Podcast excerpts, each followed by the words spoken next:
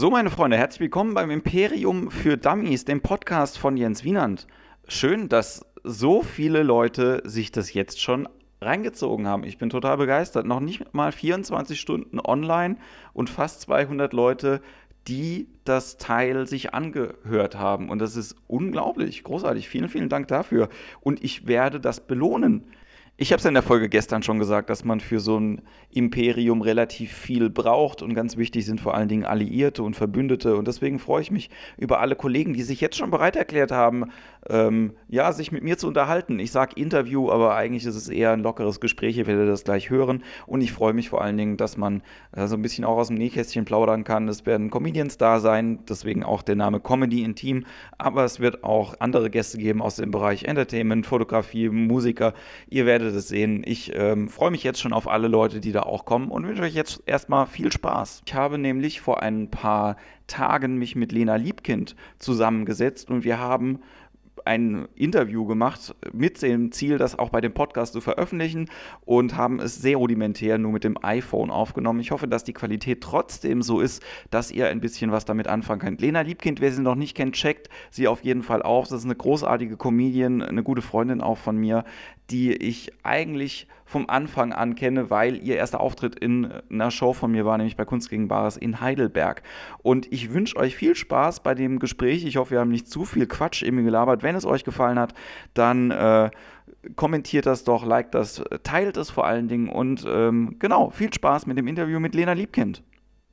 Ich würde sagen, hallo, herzlich willkommen zum Test-Podcast heute für Comedy Intim. Bei mir ist die Lena Liebkind. Hallo. Und ähm, genau, äh, wir, wir unterhalten uns, äh, uns einfach ein bisschen. Ein bisschen. Mal gucken, was dabei rumkommt. Wie lange stehst du denn schon auf der Bühne, liebe Lena? Das weißt du doch ganz genau, mein Freund. Ja, aber die Leute Ähm, wissen ja, die das Leute nicht. wissen das nicht. Ähm, so richtig auf der Bühne habe ich das, glaube ich, das erste Mal 2009 gestanden. 2009 stand ich das erste Mal auf einer Bühne, und zwar auf einer Poetry Slam Bühne. Und zwar habe ich lustige Texte geschrieben und habe dann überhaupt entdeckt, dass es Poetry Slam gibt. Und dann habe ich einen Text über meine Freunde geschrieben und feiern. Und dann bin ich auf die Bühne und habe gewonnen und habe dann Blut geleckt.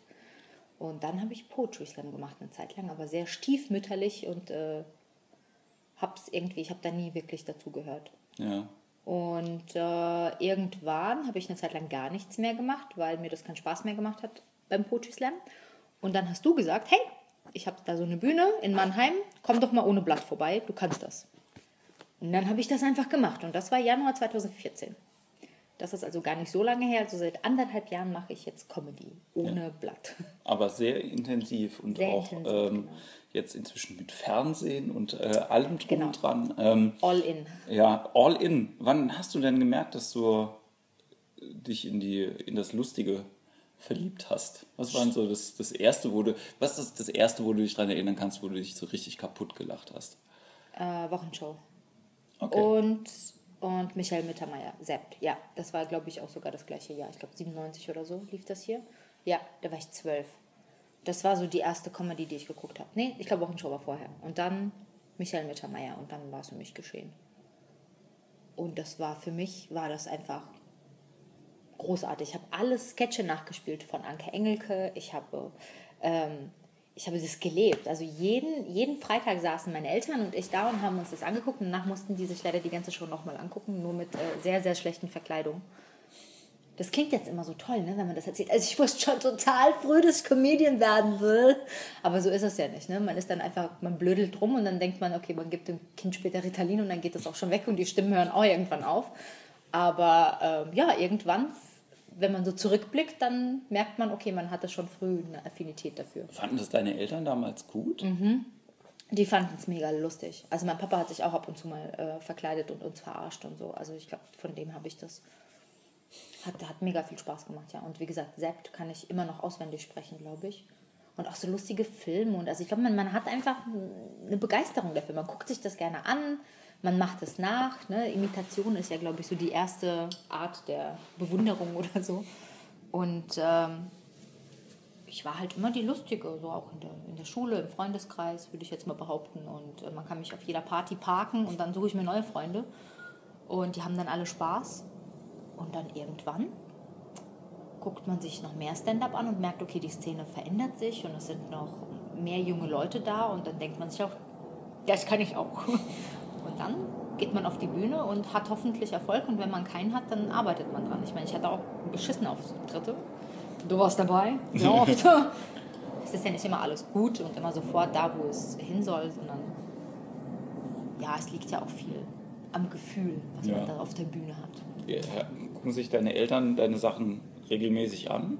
Ja, wobei ich das auch sehr, sehr lange vor ihnen verheimlicht habe, super lange. Ich, also die wussten, ich mache Poetry Slam und ab und zu stehe ich auf einer Bühne, aber das haben die eher so. Ach, wir sind total stolz, weil unsere, unsere Tochter schreibt, aber irgendwie, dass ich wirklich Comedy mache und dann bald ja auch im Fernsehen bin oder irgendwie so bei einem Wettbewerb gewonnen habe und das jetzt vielleicht sogar mein Job wird, da habe ich wirklich bis zum letzten Ende gewartet. Und äh, habe aber nicht erwartet, dass die dann so stolz sind. Ich glaube, manchmal verstehen die auch gar nicht, was ich sage. Also jetzt gar nicht, weil sie kein Deutsch können, sie können fantastisch Deutsch, aber einfach, weil das nicht, ja, inhaltlich oder ich glaube, ich glaube, allgemein Russen fehlt es. Also schwer oder in Osteuropa Ironie zu verstehen. Es ist schon eine andere Art Humor, so wie der englische Humor anders ist und meine Eltern sind Gibt es russische Stand-Up-Comedians? ja, total viele. Also in Russland sind diese Shows äh, sehr, sehr beliebt. Also es gibt sowas wie im Fernsehen Garten Ja. äh, und sowas in der Art. Also Russen stehen auf Shows und das sind immer Mix-Shows. Das sind immer Sketche. Ja, die stehen auf Sketche. Und äh, es gab auch so eine Kindersketch-Show. Das weiß ich auch nicht. Stimmt, das war das eigentlich das erste, was ich geguckt habe. Es war eine russische Kindersketch-Show, äh, wo dann irgendwie Sprichwörter dann visualisiert wurden. Irgendwie, ich reiß dir die Ohren ab und dann am Ende hatte der dann die Ohren da. Also es war total billig, aber war super lustig. Und ähm, die Russen stehen auf sowas, wirklich auf, auf Sketche, Mann, Frau, sehr typische Sachen, klar. Und da gibt es viele ähm, Jugend- oder so Studentengruppen, äh, die Shows machen und damit rumtouren. Es gibt sogar so einen Wettbewerb, Ja, äh, wo... Wo? das habe ich, das hab ich gesehen. Ich glaube, das gibt es jetzt auch in Deutschland. Ich weiß, Genau, die eine, touren damit rum, ja. Ja. Ja, das, sind, das sind Studentengruppen, die sich wie so, eine, wie so ein Ensemble, so ein Comedy-Ensemble zusammen äh, tun und dann eben Sketche auf der Bühne spielen mit Musik, mit Comedy, mit und eigentlich Stand-up ist es ja, aber es ist schon, könnte auch auf der AIDA sein, ne? Ja. Sagen wir es mal so. Aber Sketch gibt es ja hier gar nicht eigentlich, ne? wenn ich es mir so überlege. Also ich habe mich neulich mal mit jemandem drüber auch unterhalten und Sketch ist eigentlich in Deutschland einfach nicht vorhanden. So. Also nicht auf der Bühne, nicht, nicht, also früher schon, also in den 70ern, klar, das schon und in den 60ern auch, aber ich glaube jetzt nicht mehr. Jetzt braucht es viel mehr ähm, Maske und viel mehr Licht und viel mehr Imitation, aber ich meine Switch und Switch Reloaded hat ja gut funktioniert, das war ja genial. Natürlich. Aber ich denke halt immer so, äh, ich, bin, ich bin ja einfach Bühnenmensch, ja. Also äh, so sehr mich auch alles fasziniert, was irgendwie auf einem Bildschirm läuft, aber ich gucke es mir halt am liebsten irgendwie auf der Bühne an und da gibt es halt so wenige einfach. Wobei ich denke, das wäre großartig, halt irgendwie Leute auch zusammen wirklich äh, zusammen zu, äh, zu schustern, einfach zu sagen, so wie es halt eben bei SNL irgendwie auch ist, einfach. Aber das ist eine andere Kultur auch, weil die Leute das da kennen und halt wissen, dass sie im Ensemble eine Rolle vielleicht erstmal einnehmen. Ja. Ja, wobei ich habe schon das, also es gibt ja schon sowas, ähm, die Frankfurter Klasse, das Ja. ist zum Beispiel, also klar, Badesalz, das sind ja schon Sketche gewesen und äh, auch Mundstuhl, das ist zwar sehr reduziert, aber es sind schon Sketche. Man schlüpft Ja. kurz in eine Rolle und dann ähm, spielt man sein Stand-up aus dieser Rolle heraus, was schon nah an Kabarett ist, aber, aber eben sehr viel niveauloser. Ich habe äh, ich hab Badesalz neulich das erste Mal live gesehen. Was? Seit über 20 Jahren. Wie kannst du dich Comedian schimpfen, wenn du Badesalz das erste Mal vor wann? Vor einem Jahr gesehen hast? Nein, noch nicht mal vor einem Jahr, vor ein paar Wochen irgendwie, vor drei oder vier Wochen. Meine Fresse. Ja. Das gehört zum, zum Allgemeinwissen. Nicht nur in Hessen, sondern überhaupt. Natürlich, es ist, äh, kann man sagen, dass, also ich finde auch, das ist äh, deutsche Grundkultur Ja, ist einfach. es. Also ich Ist finde auch, wenn man äh, so wie, die, äh, wie dieses Raumschiff mit der goldenen Schallplatte draußen rumschwebt, um den Aliens beizubringen, was man wissen muss über uns Menschen, finde ich, dass wenn man Deutschland dazu. kennenlernt, Badesalz kennenlernen muss eigentlich. Na, wenn wir Pech haben, ist Mario Barth drauf. Das, äh, das wäre auch noch eine spannende, äh, eine spannende Frage für so einen Podcast. Wir üben ja nur. Aber ähm, ähm, ich will jetzt gar nicht wissen, äh, wen du scheiße findest, sondern ähm, Also, da ist der. Wir machen die Liste, die ganze Liste zum Download unter, auf Lenas Facebook-Seite.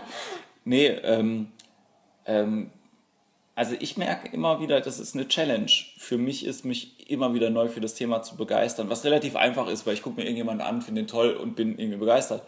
Aber es gibt halt irgendwie auch viele äh, Comedians, wenn ich dann halt irgendwie sehe, oh Gott, da steht Comedy hinten dran, oh nein, oh nein, oh nein. Ja. Ähm, wie, wie, wie. Meinst du jetzt live oder Ja, ja, Band? live, vor allen Dingen, ja. Ja, ich glaube, ähm, also auch wenn manche behaupten, es gibt keinen Unterschied zwischen Kabarett und Comedy und Kleinkunst, ähm, finde ich schon, dass es den sehr wohl gibt. Also ich glaube, das ist auch so eine Entwicklung in den letzten paar Jahren, dass man sagt, okay, Stand-up ist das und Kabarett ist das. Es gibt in Deutschland eine alte Kabarettkultur, das ist einfach so, ne? Das ist dann irgendwie, da steht einer und der sagt dir entweder die Meinung, die du zu haben hast, oder du denkst oh ja, das ist meine Meinung und dann beklatschst du das. Und das ist, kann, das ist vor allem sehr gesellschaftskritisch und politisch und äh, manchmal schlüpft man auch in Rollen und spielt es dann daraus. Und das ist ja auch nichts Schlechtes, aber ja, bitte.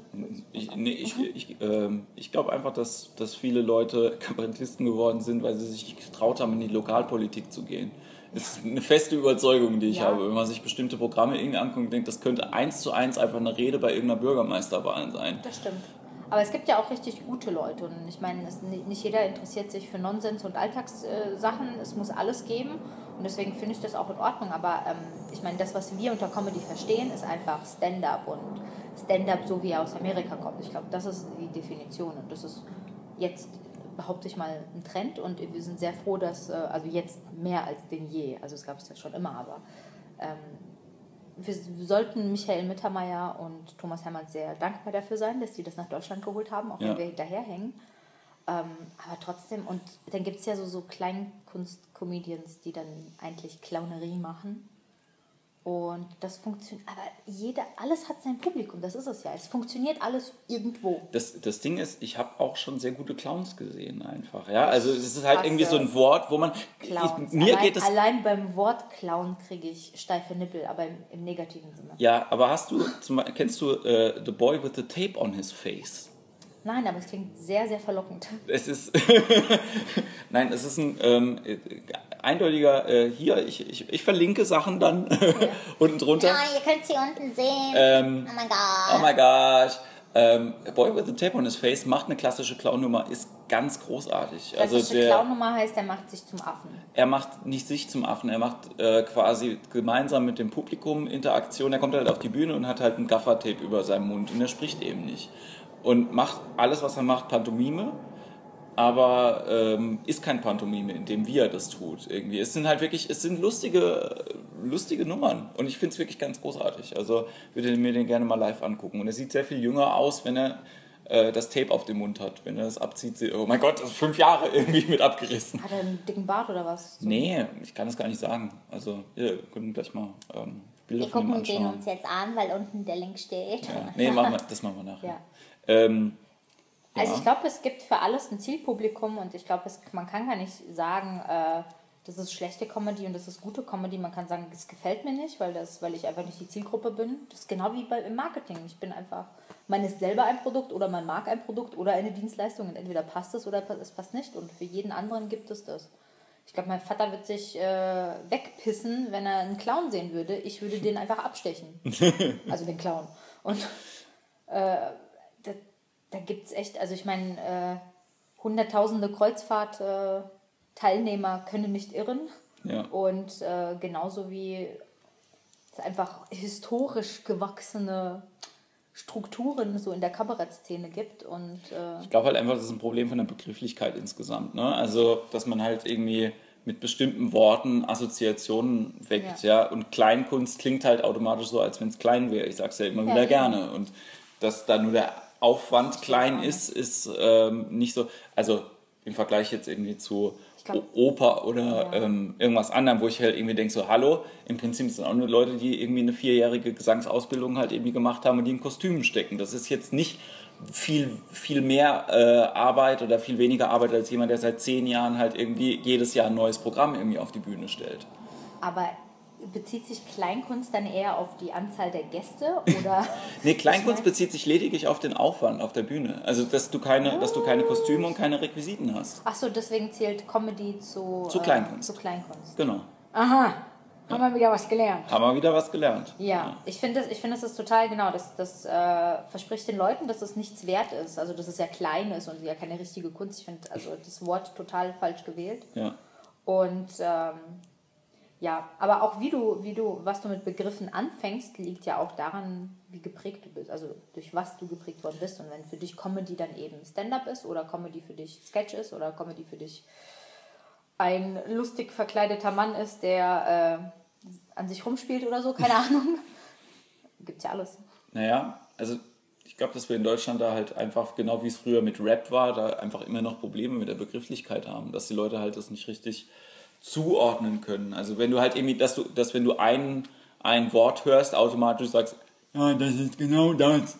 Und ähm, Ja. es ist es aber nicht, weil es sehr vielschichtig ist, weil es verschiedene Leute gibt, die da aktiv sind, weil äh, die gewachsene Kultur eine andere ist. Ja? Und äh, genauso wie Rap ja einfach diese vier Elemente aus äh, Sprechgesang, äh, DJing, Breakdance und Graffiti irgendwie mal gemeint hatte ursprünglich. Hat man da heute, wenn man hört Rap, oh, Haftbefehl. Ja, das, Ja, aber ist doch gut, dass wir, wir haben noch eine gute Aussicht. Ne? Wenn du jetzt überlegst, guck mal, es ist ein, eine tolle Szene, eine große.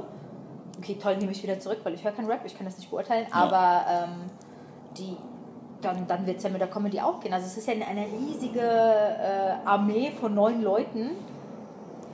Die in den dann- Startlöchern stehen. Ja, ist wirklich so. Also Ja. ich habe schon das Gefühl, dass sich das jetzt ändert. Natürlich mit den neuen, mit den neuen Medien. Ja. ähm, äh, dass aus Amerika rüberschwappt und die Art und Weise einfach, äh, wie man von sich erzählt. Also man, man möchte keine Kunstfigur sein, sondern du erzählst von deinem Leben. Du bist quasi der beste Freund, der dann aus dem Freundeskreis heraus Geschichten erzählt über sich selber, über die Gesellschaft. Über wir sind alle das Sprachrohr unserer Generation und das ist eben eine neue Art, sich dann eben auszudrücken und das ist doch eigentlich ganz, ganz cool. Zeigt es nicht einfach, dass wir dann Ja, aber jetzt mal, wenn Sprache wenn, du, wenn du ganz tief in dich reinhörst, wärst du nicht viel lieber ein langweiliger Postbeamter, der von seinem Leben erzählt, oder ein Dorfpolizist? Also kein, kein Diss gegen, kein Diss gegen die äh, Kolleginnen auf der Bühne, ne? aber es ist halt einfach, äh, ne?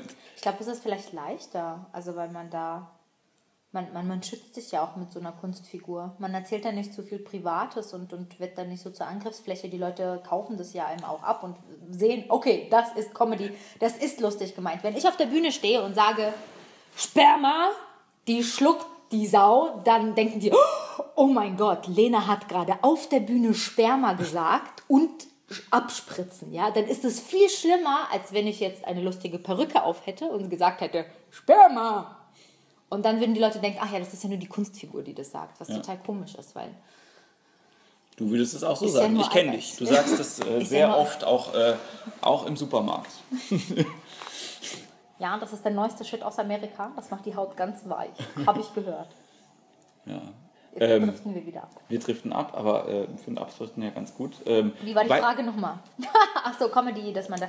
Ich habe eher das Problem, dass ähm, wenn ich, ähm, dass die Leute das gar nicht wissen, dass es so eine, dass es so eine ganze Szene gibt, die live passiert. Dass Comedy, dass man zu Comedy-Veranstaltungen gehen kann, die nicht in einem Stadion stattfinden, sondern eben in einem Raum, wo bis zu 300 Leute reinpassen, zwischen 100 und was weiß ich, 300 Leute und man einen wundervollen Abend für relativ wenig Geld haben kann, wo man mal kurz sein, sein eigenes beschissenes Leben vergessen has, hat und das beschissene Leben von jemand anders irgendwie auf der Bühne erleben kann und einfach mal drüber lachen kann und dann mit den Leuten sprechen kann und die genauso unterwegs sind und genauso ihr, ihr Leben äh, meistern müssen und irgendwie Geld damit verdienen. Also da, ich habe ich hab das Gefühl, außer jetzt Nightwash und in bestimmten Regionen, äh, wo das bekannt ist, wie Köln zum Beispiel, dass das im Rest von Deutschland einfach nicht in den Köpfen stattfindet. Man kann zu Konzerten gehen, man kann ins Kino gehen, man kann irgendwie was trinken gehen, aber eine Comedy-Veranstaltung, warum soll ich denn jetzt, keine Ahnung, 20 Euro ausgeben und mir irgendeinen Deppen angucken, den ich nicht kenne? Und das ist das Beschissene daran, weil live ist Comedy einfach viel besser als im Fernsehen. Im Fernsehen urteilt man ja auch so schnell über die Leute, weil die so eindimensional sind. Ich verstehe die Leute auch nicht. Äh, ähm, ist, äh, vielleicht können wir uns ein bisschen über die unterhalten, weil ich das gemerkt habe, irgendwie bei deinen, bei deinen Fernsehauftritten, die quasi dich sehen, sich bei Facebook anmelden, dann deine Seite suchen, die Seite liken und dann irgendeinen Diskommentar darunter schreiben. Das ist einfach, das ist eine, eine, eine Handlungs, äh, also eine Handlungskette, die sich mir nicht erschließt. So.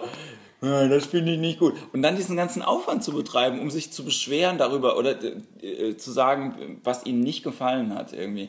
Also im Vergleich halt eben zu Leuten, die einfach sagen, fand ich gut. Ja? Oder fand ich nicht lustig, was auch vollkommen legitim ist, weil es ist in Ordnung. Ich mag ja auch nicht alles.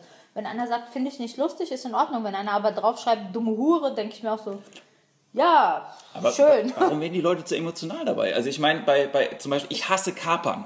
Ich hasse Kapern. Ich würde aber nicht ja, die Facebook-Seite von irgendeinem, von irgendeinem Gemüsehersteller liken und denen dann auf die, äh, auf die Pinwand posten, wie sehr ich Kapern hasse. Weißt du, was ich meine? Ich glaube, dass das äh, die neue Fernsehkultur ist. Also alles, was im Fernsehen läuft, ist generell beschissener als du, dümmer als du und ist dazu da, damit dein Leben dir viel besser vorkommt. Und alles, was im Fernsehen gelaufen ist, ist ja auch kein echter Mensch, sondern ein seelenloses, äh, gecastetes Wesen, was alles ganz äh, äh, berechnend sagt, so, so wie derjenige das geplant hat. Aber so ist es ja nicht. Ich meine, wir sind ja alle Menschen. Ich habe mir den Scheiß irgendwie ausgedacht und dann war ich auf einer Bühne und dann hat einer gesagt, hey, hast du nicht Lust, mal bei TV Total aufzutreten? Oder hey, wir platzieren dich da. So.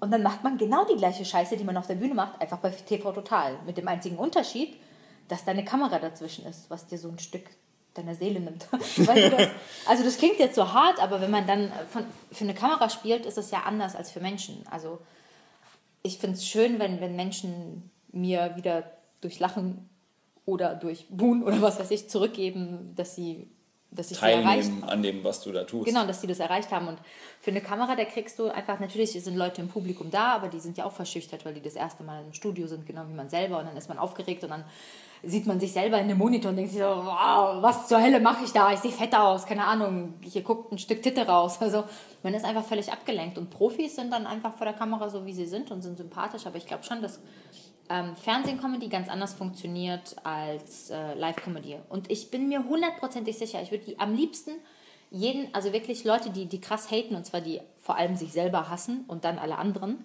würde ich gerne einfach mal abholen mit so einer Limo und sagen, du kommst jetzt mit in so eine Live-Show. Und dann hinsetzen und einfach mal zugucken.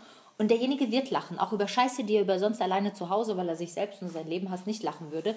Live würde er drüber lachen. So ist es. Live ist es einfach besser. Es ist ja auch so ein Gemeinschafts- Erlebnis, ne? Deswegen äh, mach den Podcast am besten jetzt aus und besorgt, nein, bleib, äh, bleib noch dran bis zum Schluss. Ähm, ich äh, würde noch ganz gerne mit dir über so ein paar, äh, über so ein paar andere Sachen, weil die den äh, Comedy-Fachschissel. Ja, meine Lippen sind echt. So. Zum Beispiel, ja, meine auch, falls ihr euch gefragt habt bis jetzt, ja. Oben und unten, alles echt. Alles, alles, äh, Nur den Penis habe ich entfernen lassen. hast du? Das bereue ich. Ja, nein. Nee, ähm, ich habe ich hab neulich einen, äh, einen äh, Ladyboy bei der Thai-Massage abgelehnt. Ist das dein Thema? Das ist mein, nein, das ist nicht, mein, ich weiß nur, dass du auch äh, zur Thai-Massage gehst. Ja, ich liebe Thai-Massage. Ja, ich auch. Ich liebe, wenn sie mir wehtun. Du, du, du kennst einen sogar mit Namen, ne? Das ist eine, sie heißt Kahn und ich liebe sie und sie ist mein Sicher, dass es eine Sie ist. ist, sie ist mein Meister, ja. Also wenn ich jemals eine Fifty Shades of Grey Beziehung mit jemandem eingehe, dann wird sie es sein, auf jeden Fall. Ich finde das auch Die sehr, Frau sehr. tut mir sehr weh, aber auf eine sehr befriedigende Art und Weise. Ich finde es äh, krass, wie, äh, wie wenig man quasi sich teilweise von, von ausländischen Kulturen halt irgendwie entlehnt für den eigenen Komfort. Zum Beispiel Thai-Massage. Ich weiß nichts über Thailand. Ich weiß nur, dass sie sehr gut massieren können. Ich ne? schon, ich schon. Ich war da schon zweimal und äh, ich liebe dieses Land und ich liebe, ähm, ich liebe Thailand. ich liebe Tha nee, ich äh, liebe das Essen und äh, die Leute. Das stimmt. Thailändisches Essen ist auch großartig. Und ich finde das einfach großartig. Und, die, und genau, unser, unser, es gibt ja immer so, ein- so ein Codewort, habe ich gehört. Ja. Äh, und unseres ist dort weh. Ja, dort weh. Hart. Hart. Ich liebe sie. Ja. War Nee, das deine Frage? Äh, nee, die, äh, die Frage äh, war, wie bin ich jetzt da drauf gekommen? Du gehst zur Thai-Massage, ich wollte auf was anderes hinaus. Kulturen. Äh, andere Kulturen, genau. Ähm, so, wie. Wir haben ja viel zu tun mit, äh, mit Kollegen, die äh, nicht deutsch sind. Ja, so wie mir. So wie, di- so wie dir. Auch du. Das vergessen Leute manchmal. Ja? Ja. Nur weil ich jetzt keine äh, dunkle Haut habe, heißt das nicht, dass ich kein Ausländer bin. Also ich bin auch ein Ausländer. Du fühlst dich auch als Ausländer. Nein. Nein, ich äh, bin total überintegriert. Ich fühle mich schon sehr, sehr deutsch, aber ich merke, dass, ähm, dass da einfach mehr ist. Also ich sehe das auch nicht als Beeinträchtigung, sondern eher als Bereicherung. Also ich habe die deutsche Kultur und noch ein bisschen was von der russischen. War das schon immer so? Ähm, ja, war schon immer so. Also ich habe eigentlich, als ich hierher gekommen bin mit meinen Eltern, als ich acht war, habe ich äh, das Russisch, also ich sage Russisch, weil mein Vater Russe ist und eigentlich sind wir, bin ich Russisch. Äh, also damals war ja alles eins. Ne? Ich bin ja drei, wir sind 93 ausgewandert. Ich war noch in der russischen Klasse. Also im Prinzip war ja alles Sowjetunion. Also kann ich jetzt nicht sagen, was äh, total ukrainisch ist. Also sage ich einfach Russisch. Ist ja eh alles bald eins. So, wenn es so weitergeht. Und äh, ähm, wo war ich gerade? Jetzt bin ich abgedriftet. War das schon immer Deine- so? ja. Nee, genau. Ich habe das äh, Russisch dann sehr abgelehnt, weil ich einfach nicht, äh, mich nicht unterscheiden wollte. Aber das ist ja normal bei Kindern. Man will ja immer so sein wie alle anderen, bis man dann in der Pubertät ist und dann einfach ganz anders sein will als alle anderen. Aber jetzt sehe ich das eher. Ich pick mir halt das raus, was mir davon gefällt und dann kann ich die Karte immer spielen, wann ich will. Ja, ich hatte nämlich, äh, ich hatte am Samstag Klassentreffen, 15 Jahre Abitur. Herzlichen ja. Glückwunsch. Ja, Sie sind alt. Bei ja ich bin offiziell, offiziell alt. Ähm, und mir ist da beim Klassentreffen erstmal aufgefallen, wie, Wie scheiße krass alle sind. multikulturell wir damals waren und dass mir das überhaupt nicht aufgefallen ist, während wir, äh, während wir in der Schule waren zum Beispiel. Da war mir das sowas von Bums, also das ist auch erst, erst was, was ich jetzt über diese ganze Comedy-Schiene mir sehr bewusst gemacht habe, irgendwie, wie unterschiedlich Leute auch ihre, ihre eigene Kultur wahrnehmen, Ja. halt irgendwie.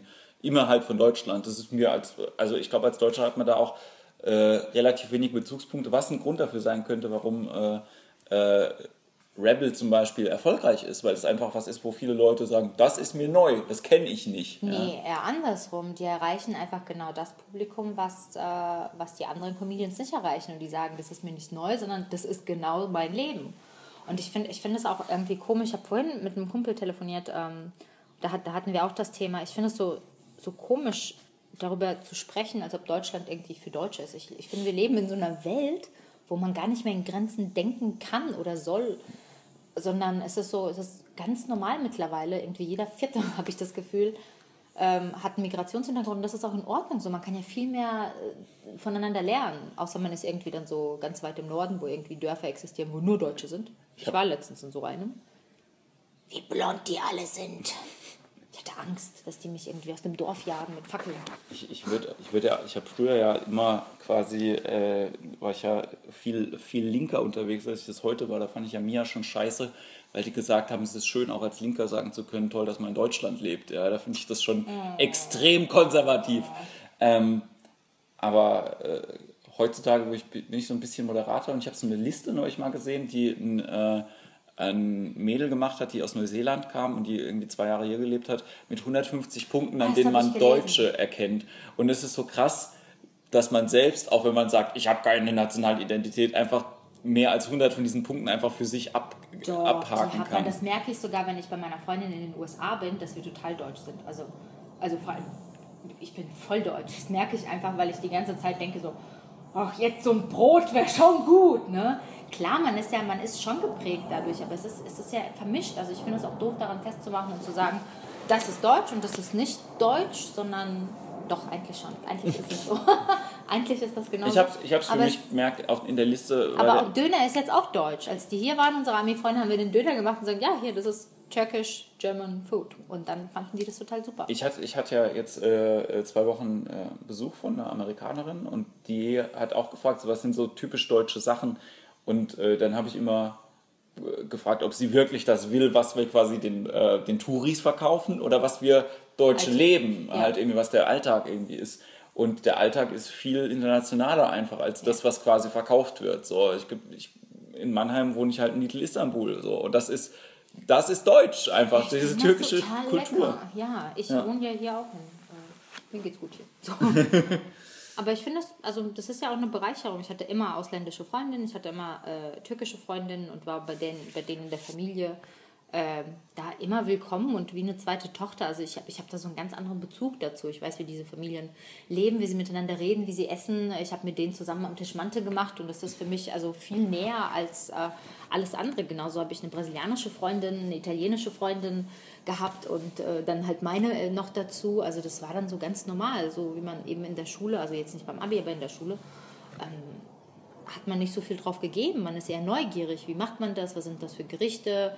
Äh, wie zählt man? Also man lernt ja viel voneinander. Ja. Und das so zu trennen und zu sagen, ja, das äh, sind ja so viele mit Migrationshintergrund. Ja, ist doch super. Ich meine, wenn ich jetzt äh, irgendwohin auswandern würde, dann hätte ich quasi doppelten Migrationshintergrund. Dann wäre ich ja, ich würde trotzdem sagen, ich bin, dann wäre ich da dort die Deutsche und Ja. nicht die Ukrainerin. Und ähm, nur weil ich da geboren bin, ich glaube, das ist, das ist schwierig für Menschen, die, die entweder hier geboren sind und deren Eltern äh, woanders herkommen oder so wie bei mir. Ich bin ja als Kind hergekommen. Ich habe keinen Bezug mehr dort. Also ich interessiere mich für dieses Land, ich äh, informiere mich, aber es ist mir fremd. Ich kenne es nicht. Ich kenne keine, ich weiß nicht, wie der Alltag dort abläuft und deswegen Ja. kann ich auch schwer das Sprachrohr Keiner Nation sein, Genau, ich ja. kann nur die Dinge sagen, die ich kenne und das sind meine Eltern. Und das ist das Familienleben in der Ukraine, also Ukraine, quasi russisch geprägtes Familienleben. Und das ist ja auch das, wo ich meine Migrantenkeule auf der Com also in der Comedy schwinge und sage, okay, gut, ich reduziere das quasi auf das, was ich kenne. Und deswegen äh, kann ich das nicht nachvollziehen, wenn sich Leute dann irgendwie aufregen und sagen, ja, äh, ist scheiße, weil du Putin gesagt hast und so. Ich kann ja trotzdem eine Meinung haben. Wie, Also. wie, wie, war denn, wie war denn das Familienleben bei euch? Hast du, eine- hast du Geschwister? Ja, ich habe eine Schwester, Älter, jünger? älter, Wie viel älter? acht Jahre. Das, das ist schon viel älter. Ja, Ich habe einen kleineren Bruder, der ist acht Jahre jünger. Das ist, Siehst du? ja. Ja, aber wir sind da sehr unterschiedlich und jeder führt so ihr eigenes Leben und ist auch okay so. Ja, ich habe äh, ich hab neulich mir das erste Mal in meinem Leben Gedanken darüber gemacht, ob meine Rolle als älterer Bruder irgendwas mit meinem sonstigen Leben zu tun hat. Ist, äh, ist dein, ist, ähm, hast du dir mal da Gedanken drüber gemacht? Also wie das, Da ich ja die kleine Schwester bin, ähm, hat man es eh immer, glaube ich, einfacher. Ich war ja, ich war eh voll die Heulsuse als Kind und so. Aber ich habe jetzt keine Rolle. Also meine Schwester ist früher ausgezogen und dann war ich quasi wie so ein Einzelkind. okay, Also in dem Sinne ähm, habe ich jetzt nicht so eine Rolle. Doch, ich glaube, ich habe meine Rolle als kleine Schwester gut erfüllt in der Zeit, wo wir zusammengelebt haben. Ich habe sie verpetzt, ich habe rumgeheult und äh, ja, ne, so, das machen ja kleine und rumgenervt. Das machen kleine Geschwister so. aber das, ist, das sind ja auch die Sachen, für die man dich kennt als Petze. Genau. Und, als Petze und Heulsuse. Scheiße. Ich war ganz anders als Kind. Also keine Ahnung, wann das passiert ist, dass ich so wurde, wie ich jetzt bin. ja, Bin auch ein bisschen stolz drauf, weil es, es hätte aus mir echt so eine, so eine weinerliche Zicke werden können. das habe ich mir auch gerade überlegt. Die, die, wenn, wenn man sich nicht weiterentwickelt hätte, sondern man hätte quasi diese, diese Entwicklung weitergemacht, die man so mit 15 gehabt hat. Wo wärst du heute? Wenn ich so wäre, wie ich mit 15 bin, war, ich überlege gerade, da hatte ich gerade meinen ersten Freund. Ähm, und ich wollte, oh mein Gott, ich hatte blonde Haare. Aber sie waren nicht wirklich blond, sie waren gelb. Also so ein ri- richtig schönes Russengelb, ne? weil mit Ja. rötlichem Haar sich die Haare blond, blond zu färben, ist natürlich sehr schlau. Ich wäre, glaube ich, ähm, viel mehr Mädchen gewesen. Und ähm, mit 15, nee, das war, das war furchtbar. Ich glaube, die beste Zeit hatte ich mit 24. 24 war ein verdammt geiles Jahr. Ja? Ja, das war das perfekte Jahr ever. Mit 24 bin ich wieder bei meinen Eltern daheim eingezogen. Nein, für mich war es super. Also irgendwie äh, Freund, Wohnung, Arbeit, alles war in Ordnung. Alles war so nicht, nicht schwer, es war alles leicht. Man Ja. selber war jung genug, um jung zu sein, war aber auch alt genug, um ernst genommen zu werden. In dem Jahr habe ich Feiern für mich entdeckt. Ich war nur draußen, ich war nur, aber jetzt nicht so weggewichst, sondern einfach, einfach diesen Sommer genossen mit neuen Freunden, einfach für mich Sachen entdeckt, Neues ausprobiert, wirklich mich gefestigt, wirklich Menschen gefunden, die sagen, hey, das kannst du gut, Poetry Slam für mich entdeckt, also wirklich so aufgehört, ähm, an den Schwächen irgendwie, also so gegen sich selbst zu kämpfen, sondern die Stärken zu sehen und die auszuarbeiten. Das war's. Und das hat einen total glücklich gemacht. Das war so ein tolles Jahr. Und was ist dann passiert? Was ist aus uns geworden? Das Leben ist passiert. Ja, das ist ja normal. Irgendwann, man kann ja nicht immer so weitermachen. Also irgendwann, man verändert sich, man ähm, trifft Entscheidungen, man entwickelt sich irgendwo hin, man arbeitet an irgendwas und entweder festigt man sich dahin oder man geht am Leben kaputt. Willst du, willst du dich noch weiterentwickeln? Natürlich. Also ich will niemals damit aufhören. Ich will auch nie sagen, ich mache das jetzt bis zu meinem Lebensende. Ich bin so ein Mensch, ich brauche ständig irgendwie neue Veränderungen. Also ich war jetzt, ich war ja drei Jahre fest angestellt. Das ist für mich eine Ewigkeit, wenn einer sagt, drei Jahre, ey, so ein fester Vertrag. Ich bin halt total die Ausgeburt der Generation Y. Wirklich. Also für mich ist äh, zwei Jahre sind für mich auch in Ordnung. Also ich, ich fand das so befristete Verträge auch gar nicht so schlimm, weil ich mich äh, bekanntermaßen nach zwei. Man muss die, diese Muster aber auch erst erkennen. Wenn man am Anfang seiner Karriere ist, dann äh, kämpft man ja noch dagegen. Aber wenn es zum vierten Mal passiert, dass du nach zwei Jahren sagst, ja, der Job ist scheiße, dann solltest du dir vielleicht Gedanken darüber machen, ob es nicht an dir liegt und nicht am Job. Was dann meistens so ist. Und äh, wenn man erstmal akzeptiert hat, was für ein Typ man ist, und ich war eben so ein sprunghafter Typ, bin ich immer noch. Also ich kann nicht garantieren, dass ich in zwei Jahren nicht einfach sage, ich will jetzt in den Kongo auswandern und Käse machen. Ganz ehrlich. Ich habe ich hab mir neulich Gedanken darüber gemacht, so wenn ich keinen Bock mehr irgendwie habe auf diesen ganzen Bühnenkram, ich würde, glaube ich, noch eine Mas Masseurausbildung irgendwie anfangen. Nee, da musst du mal alte Leute massieren. Aber es geht gar nicht darum, dass man sich nicht festlegen will, sondern ich bin so ein krasser Bauch- und Gefühlmensch. Also mein, mein Bauch ist mein Kompass. Deswegen führt er mich oft zum Kühlschrank. Aber ähm, ich möchte halt wirklich, äh, was sich gut anfühlt und was mich begeistert. Und man, man kennt ja, also als junger Mensch, bei mir war das immer so, sobald ich eine Entscheidung getroffen habe, die richtig war, also für mich richtig, hat es sich einfach angefühlt wie eine wie so eine Explosion. Du warst dann wieder voller Leben, du warst motiviert, du hast gesprudelt vor Ideen, es ging pam, pam, pam, pam und alles andere kam dann in das Leben reingeflogen, weil du einfach den richtigen Weg für dich gewählt hast und alles andere ist einfach falsch. Und wenn der Bauch sagt, ja, dann mache ich das und wenn der Bauch sagt, nein, dann äh, sollte man einen anderen Weg suchen. Also denke ich immer. Und deswegen bin ich all in gegangen und äh, habe gemerkt, okay, Comedy ist das, was mir voll gut liegt. Ich äh, komme gut an. Da gibt es jetzt die Chance und ich bin noch jung genug, um zu sagen, okay, ich kann noch. Na und, dann klappt es halt nicht. Na und, was dann? Dann. Ja. Ich, ich denke immer, auch gerade wenn man sich selbstständig macht, ne, wie, viele, wie viele Leute haben ihr, ihren scheiß Kopierladen oder ihren Schlüsseldienst oder ihren Hausmeisterservice irgendwie wieder, wieder flachgelegt und äh, machen dann irgendwas anderes. Ne? Also das ist im Moment, das, ja. das ist, sind ja Testshots einfach. Woher sollte man es wissen, wenn man es nicht probiert? Ja, ich glaube vielen Leuten, also es fällt mir schwer, dann Leuten Tipps zu geben, ob sie sich irgendwie jetzt komplett nur von Comedy ernähren sollen oder nicht, weil ähm, das ja auch so ein auch so ein Bauchgefühl ist. Du weißt, ob etwas richtig für dich ist. Aber wie viele Menschen sind, was weiß ich, nach Mallorca ausgewandert, haben da ein Solarium aufgemacht und sind dann gescheitert. Ja. Kannst du dir bei Vox angucken, wie viele es waren. Es also man ja kann hier Leuten nicht sagen, das ist der richtige Weg für dich und das nicht. Das musst du fühlen, du musst es fühlen. Und wenn alles in deinem Leben schreit, tu's, hier ist dein Weg, bist du eigentlich blind und du immer noch Schiss hast davor, dann wirst du auch ewig unglücklich bleiben. Sondern man muss einfach auch mal was riskieren. Ich kenne niemanden, der was riskiert hat und gesagt hat, ja, wäre ich mal lieber da geblieben. Wobei, Oder ja, gucken wir mal bei Box, bei Auswanderern. Da suchen die aber auch echt schon krasse Fälle. Ne? das ist schon echt äh, Also, wenn das, wenn das bei uns nicht äh, nichts klappt, dann äh, sehen wir uns spätestens in vier Jahren beide äh, wieder auf Mallorca, während äh, du ein ja. Sonnenstudio öffnest und ich meine Massagepraxis. Ja, das wäre ziemlich cool. Du willst doch einfach nur Frauen befummeln, du willst die gar nicht massieren. Jetzt Vielleicht. Tittenmassage ist keine medizinisch anerkannte Massage. Wobei mir in Thailand die Titten massiert worden sind und das war großartig, weil das gehört dort zum Service dazu. Also es war jetzt nicht so ein Happy End Ding, sondern das gehörte dazu. Mir, mir hat äh, neulich mal ein, eine sehr alte Frau ein Happy End angeboten, aber sie war oh so alt, er gefragt, auch massiere, dass ich gesagt habe, dass ich gesagt habe, nein und mir gedacht habe, sie sind so alt, egal was sie tun. Das ist, das ist total diskriminierend. Traurig. Das heißt, auch wenn, wenn das eine Junge gewesen wäre, dann hättest du ja gesagt, oder was? Ähm, ich du weiß schweigst. es nicht. Überleg dir genau, Ja, ich überlege sagst. genau, was ich sage. Das schneiden wir raus. Ja.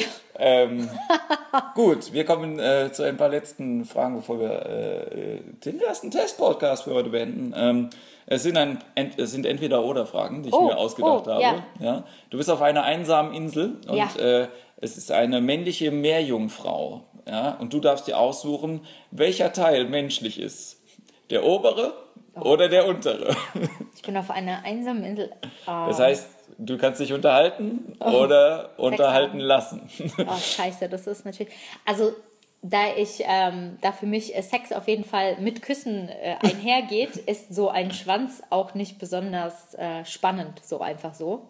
Das heißt, ich würde mich für obenrum Mensch entscheiden. Ja. Dann hatte ich, glaube ich, mehr Spaß, weil man kann sich unterhalten und knutschen und und er hat ja auch den Finger, ne? Ja. Ja, dann also, dann geht's doch. Dann brauche ich sagen, auch das, Penis. das ist eine, eine Frage, die für Männer... so eine tolle Lesbe. Das wäre eine Frage, die für Männer ein bisschen schwerer zu beantworten ist. Dann äh, eine, äh, eine andere Frage. Ja. Es ist ein bisschen komplexer. Ja. Oh, jetzt kommt's. Hättest du lieber dein ganzes Leben lang Chipsfinger, also die, die, die Finger, die du hast, wenn du, wenn du, wenn du die Chipstüte leer gegessen hast, immer Oder würdest du lieber eine Nacht mit einem Vogelstrauß in deinem Bett verbringen? Oh, fuck, ey. Dann äh, in meinem Bett. Ja, also du weißt, Wie das sind das aggressive Vögel. Wie ist das gemeint? Schläft er da? Oder Nein, er ist steht einfach, er einfach er ist in einfach meinem Schlafzimmer? Du hast in deinem Schlafzimmer einen Vogelstrauß eine Nacht lang. Und du weißt, sie sind aggressiv. Ich würde mich trotzdem für den Vogelstrauß entscheiden. Das ist voll das Survival-Ding. ne? Ich könnte dann, ich könnte dann, ich könnte dann die ganzen Tricks dann äh, anwenden, die ich bei Bear Grylls gesehen habe in diesem Survivor-Kit. Äh, oder ich könnte mich totstellen oder unterm Bett verstecken oder so, aber ein Leben lang mit, obwohl ein Leben lang mit Chipsfingern. Das ist schon, aber ein, also alle zehn oder nur, Alle nur zehn. eine Hand? Nee, dann nicht. Wenn es einer wäre, so ein Chipsfinger und immer wenn du Hunger hast, kannst du dran lecken, das wäre doch mal was. Aber ansonsten, nee, dann würde ich mich für den Vogelstrauß entscheiden. Und dann gibt es Straußensteaks. Eine, eine, eine, letzte, eine letzte Frage. Ähm, hättest du lieber ein Kinn, das aus Hoden besteht? oder deine Finger wären Penisse? Definitiv Finger als Penisse. Ja, Definitiv. das ist voll anstrengend, wenn du. Penisse sind so witzig. Ich würde das andauernd, ich würde immer, wenn jemand redet, würde ich einfach einen Penis reinstopfen. Einfach so und dann, und dann den Don't talk. Finger mit dem talk. Talk. Genau, oder, oder keine Ahnung, stell dir mal vor, das, das, da hätte man so viel Spaß. Guck mal, und schon habe ich für Karneval eine Verkleidung. Ja, Edward mit den Penishänden. sehr, sehr schön. Äh, ja, vielen, vielen Dank, Lena. Wie gesagt, wir das war, am Ende? wir sind äh, äh, vorerst mal am Ende und äh, gucken mal, ob das äh, überhaupt irgendjemand interessiert. Aber Ich glaube nicht. Ich weiß es nicht. Wir werden das sehen. Ich äh, freue mich auf jeden Fall, Aber immer dich zu freuen. sehen. Schön, äh, dass du dir Zeit genommen hast. Und wir hören uns bald wieder bei Comedy Intim. Bis dann. Bis Tschüss. bald. Tschüss.